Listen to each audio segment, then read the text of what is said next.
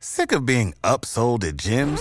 My guy, you're currently a base member. For $90 more, I can upgrade you to our Shred membership. For $130 more, you'll be a Swole member. And for just $300 more, you'll reach Sweat Platinum.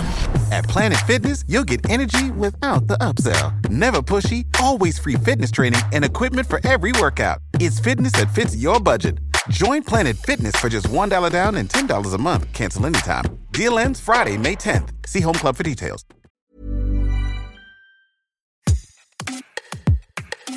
Bonjour, c'est Anne-Laetitia Béraud. Bienvenue dans Minute Papillon avec notre rendez-vous Tout s'explique.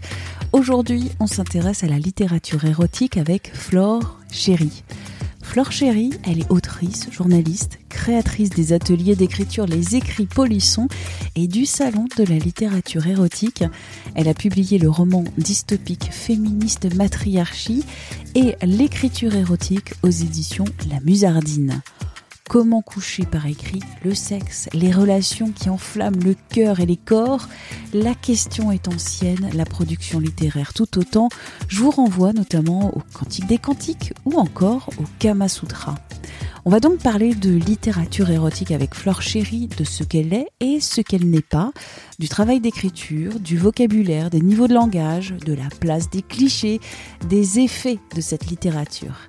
Et avant de commencer, je tiens à m'excuser auprès de Flore et de vous, auditrices et auditeurs.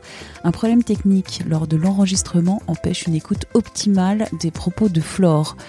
La définition de ce qu'est la littérature érotique est source de débats, voire de conflits dans le milieu littéraire. Y inclut-on la littérature pornographique, la new romance ou non? Flore, selon toi, qu'est-ce que la littérature érotique? Selon moi, la littérature érotique, c'est quand la scène de sexe va faire avancer la narration de l'histoire.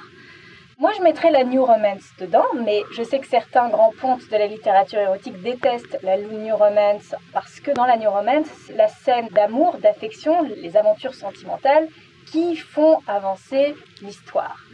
On oppose aussi régulièrement histoire érotique et histoire pornographique. Moi, j'en parle dans mon livre. Selon moi, mais encore une fois, c'est un point de vue qui est très personnel, c'est un petit peu la même chose qu'entre les films gore et les films d'horreur. Euh, pour moi, euh, le porno, c'est une sous-catégorie du film érotique, tout comme le gore est un sous-genre euh, du film d'horreur, c'est-à-dire que euh, dans le gore, on va utiliser euh, le choc, on va utiliser un ensemble de codes, par exemple du sang, des scènes extrêmement trash, et puis le, gros plan va être utilisé dans le gore. Bon, bah, c'est un petit peu la même chose dans le porno, c'est-à-dire que dans le spectre de l'érotisme, le porno, bah, c'est des gros nichons, beaucoup de gros plans, et on va utiliser le choc comme ressort pour l'érotisme écrire le sexe, les relations sexuelles, les caresses, les soupirs, la pénétration. Comment on fait pour écrire, vraiment à arriver dans le, travail d'écriture sans que ce soit un manuel d'anatomie, ni que ce soit des sous-titres d'un film porno? Très souvent, la, première erreur que font les personnes quand elles écrivent de la littérature érotique, euh, c'est qu'elles font un empilement d'actions. Je me suis déshabillée, j'ai enfilé le préservatif, j'ai pénétré mon partenaire, j'ai joui, je me suis retirée, j'ai fait un câlin. Empilement d'actions, euh, commentaires de matchs de foot, c'est vraiment ça la principale erreur que les gens font. Moi, le premier conseil que je donne, notamment dans l'écriture érotique, c'est d'utiliser trois formes de description très différentes. La première, c'est la description visuelle. Qu'est-ce que le narrateur voit devant lui? Une belle femme ou un bel homme? Qu'est-ce que le narrateur ressent? Est-ce qu'il ressent du chaud, du froid, du bien-être, du mal-être, etc. Troisième type de description, la description émotive ou même l'enjeu émotif. Est-ce que c'est de l'ennui? Est-ce que c'est du dégoût? Est-ce que c'est de l'amour? Est-ce que c'est de l'empressement? Est-ce que c'est de la haine? Quel est l'enjeu émotionnel qu'on va venir greffer autour de la scène de sexe?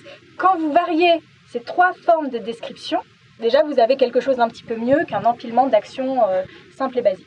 Moi, ce que je conseille quand on ne sait pas écrire, c'est d'utiliser le jeu pour le narrateur, parce qu'au moins on se cantonne à la pensée simple du narrateur. Donc ça oblige aussi à se mettre dans les yeux du narrateur, et donc quand on est dans les yeux du narrateur, on ne sait pas ce que voit le partenaire. On est obligé de décrire ce que voit le narrateur, ce que sent le narrateur et ce que euh, pense le narrateur. Et ensuite, sur les niveaux de langage.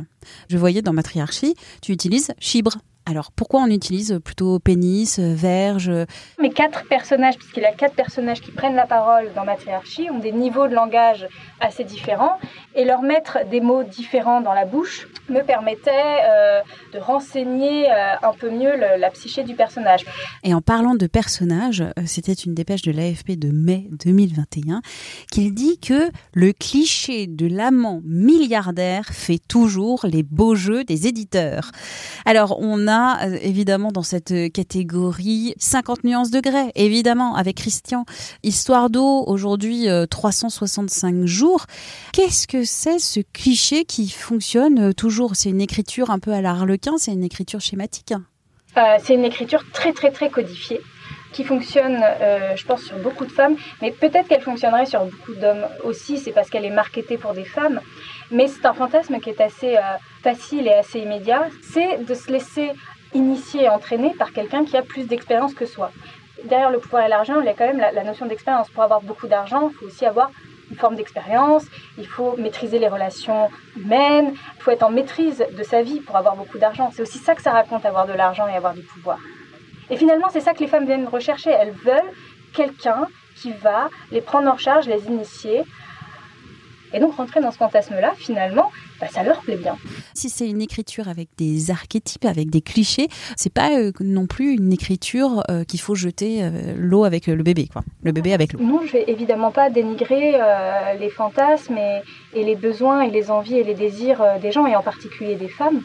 Et derrière 59 degrés, moi je vois surtout plein de femmes euh, qui euh, se sont dit mais en fait ma sexualité compte et en fait j'ai du désir sexuel, j'ai une libido. Alors peut-être qu'elle est stimulée juste par 51 degrés pas par mon mec, c'est un vrai sujet, mais finalement ça a permis d'ouvrir un débat, ça a permis à ces femmes-là de se rendre compte qu'au fond d'elles, elles avaient un petit moteur sexuel. Et moi je trouve ça formidable et je suis pas là pour critiquer la forme ou, critiquer les, désirs et les envies. Euh, comme si on avait des moins nobles et des plus nobles. Qu'est-ce que selon toi la littérature érotique apporte en plus par rapport à l'image, que ce soit des photos, que ce soit des films Ah bah la pensée. Parce que euh, quand vous regardez des, films, on ne sait pas trop ce que pensent les, acteurs. Alors ils sont obligés d'exagérer les mimiques pour préciser les motivations, mais ça reste flou. Quand vous êtes dans l'écriture, vous pouvez être extrêmement précis sur l'intention du narrateur, sur ses doutes, sur ses sensations. C'est très difficile à retranscrire dans un film. Est-ce que la littérature érotique, selon toi, c'est un pur divertissement ou si ça peut participer à une éducation sexuelle? Euh, éducation sexuelle dans le sens où la littérature érotique euh, va quand même présenter un panel de fantasmes tout le monde assez large et, euh, donc éveiller chez les lecteurs certaines envies, bah, notamment 59 degrés. Ça a permis, je pense, à beaucoup de, lectrices de se rendre compte que le fantasme de la soumission ou de l'initiation pouvait être un fantasme qui sommeillait en elles et, et qu'elles pouvaient aller développer. Donc ça participe d'une certaine façon à éveil culturel autour des fantasmes et donc peut-être à, une éducation, une part d'éducation sexuelle. La conclusion avec euh, des ateliers d'écriture euh, de littérature érotique, quelle est la plus belle leçon en fait de ces, de ces ateliers? C'est que tout le monde sait écrire sur le sexe. Euh, surtout les timides, déjà, parce que je me suis rendu compte que l'écriture était vraiment pour des personnes qui ont des difficultés de relation à, parler, à séduire. Alors, c'est les meilleurs écrivains de littérature érotique qui puissent exister, vraiment. Et au-delà de ça, que chacun, en fait, a, le pouvoir de mettre des mots et a le pouvoir de raconter quelque chose sur, euh, sur l'intime. Et que ça fait du bien parfois de pouvoir passer par l'écriture, passer par un personnage, passer par une narration, pour au final livrer quelque chose d'extrêmement personnel. Merci à Flore Chéri pour cet entretien et de nouveau mes excuses pour la qualité sonore. Minute Papillon avec son point d'exclamation, c'est le podcast d'actu de 20 minutes que vous retrouvez sur toutes les plateformes d'écoute en ligne. N'hésitez pas à vous abonner, c'est gratuit. Vous ferez ainsi grandir la communauté. Pour nous joindre, vous pouvez nous laisser des commentaires sur la plateforme Apple Podcast, mais aussi nous écrire à audio-20minutes.fr. On se retrouve très vite. D'ici là, portez-vous bien.